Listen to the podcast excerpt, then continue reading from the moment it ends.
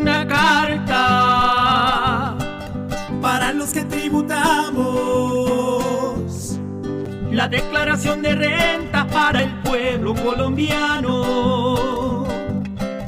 Como es un nuevo gobierno, el sistema lo cambiaron. Sí. De cargos impositivos. Colombia estamos llenos. Predial IVA, retención y gravamen financiero. De timbre y de patrimonio son impuestos usureros. Sí. Derrochan el presupuesto, malgastando con sevicia.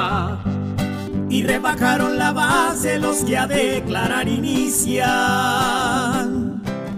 Pues reforma tributaria muy grande es la que se alista.